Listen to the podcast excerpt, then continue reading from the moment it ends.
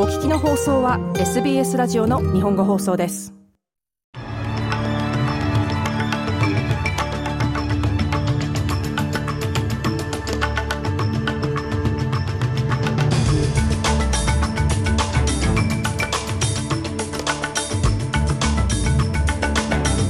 6月7日水曜日午後のニュースをシドニーから大場恵美がお届けします。準備銀行 RBA の総裁はオーストラリアはインフレ率を下げるという明確な目標を掲げていると述べています。スパムメールに関する法律に違反したとしてコモンウェルス銀行が罰金を課されました。そしてスポーツラグビーリーグジョシュ・マグワイア選手にスーパーリーグ12試合の出場禁止処分が下されました。この時間の主なニュースです。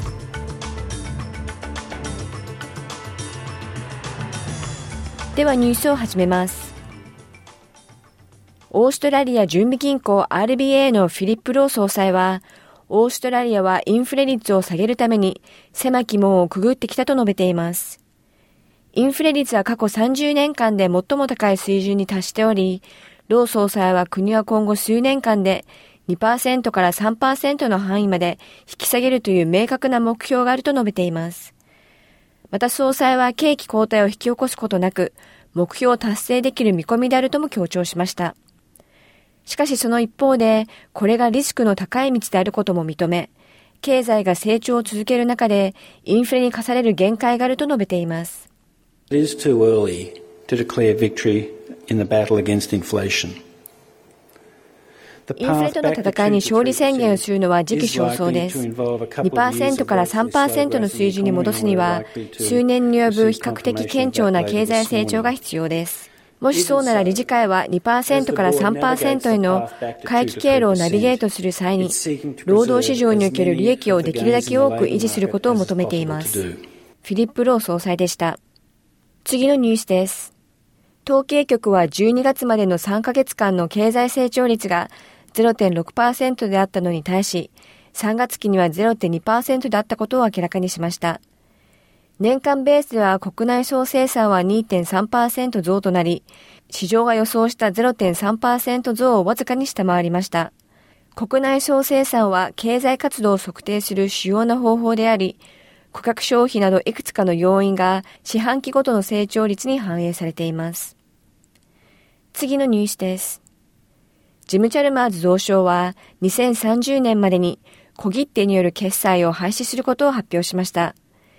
紙ベースの支払いを段階的に廃止するという決定は、連邦政府が計画している国の決済システムの近代化の一環となります。この近代化計画では、現金はまだ対象となっていませんが、小切手のような高価な交換手段は、もはや支払いの選択肢から外れることになります。チャルマーズ増相は、オーストラリアの規制が金融のトレンドに追いついていないと指摘しています。Now, この取り組みは段階的で協調的で包括的で尊重されたものです。年末までに州やテレトリーを含め、コミュニティ全体とのパブリックコンサルテーションが行われる予定です。そして全てのオーストラリア人が他の支払い形態のこの重要な変更を行うために必要な支援を適切な時間に受けられるように皆さんと協力していきます。ジム・チャルマーズ増相でした。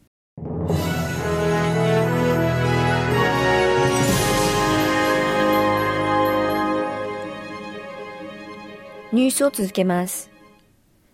コモンウェルス銀行がスパムメールに関する法律に違反したとして、355万ドルの罰金をオーストラリア通信メディア局から課されました。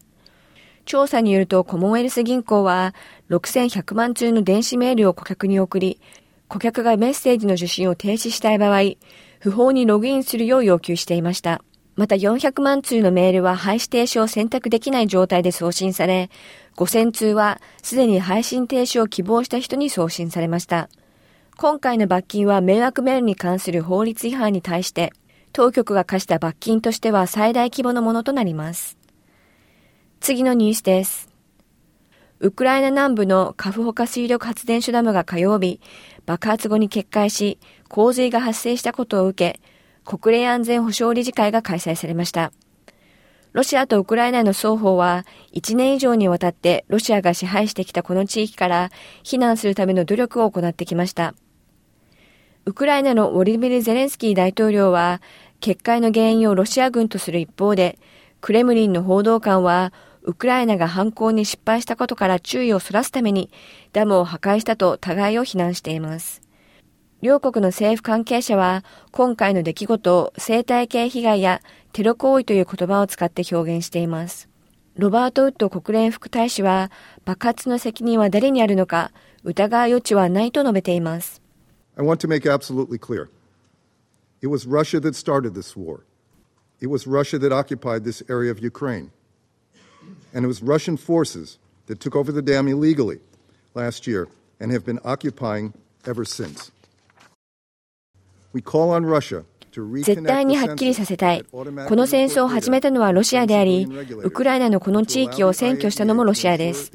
そして昨年、ダムを不法占拠し、それ以降占拠しているのもロシア軍です。ロバート・ウッド国連副大使でした。次のニュースです。国連安全保障理事会が非常任理事国として総会での投票を経て新たに5カ国を選出しました。スロベニア、アルジェリア、ガイアナ、韓国、シエラレオネは1月から2年の任期を務めます。スロベニアは153票を獲得して東欧のベラルーシを破り、アルジェリア、ガイアナ、シエラレオネ、韓国は無投票で立候補しました。安保理は15の国で構成され、そのうち5カ国はいかなる決議や決定にも拒否権を持つ常任理事国です。ガイアナのヒュートット外務省は、光栄なことだと述べています。We affirm that Guyana's tenure will be guided by a firm adherence ガイアナの任期は国際法のルールと国際連合憲章の堅持によって導かれることを確認します。理事国としての我々の関与は職務権限に建設的に貢献し、世界の人々の幸福を高めることを目的とします。ガイアナのヒュートット氏でした。最後にスポーツ。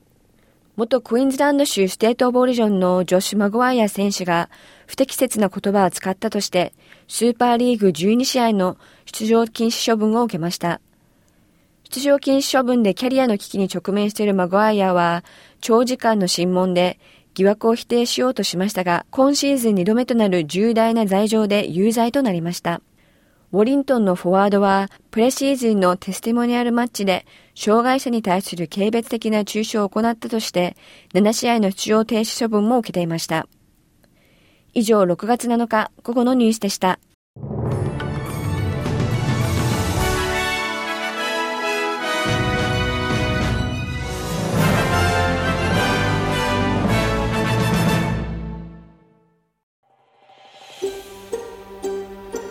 もっとストーリーをお聞きになりたい方は iTunes や Google ポッドキャスト Spotify などでお楽しみいただけます。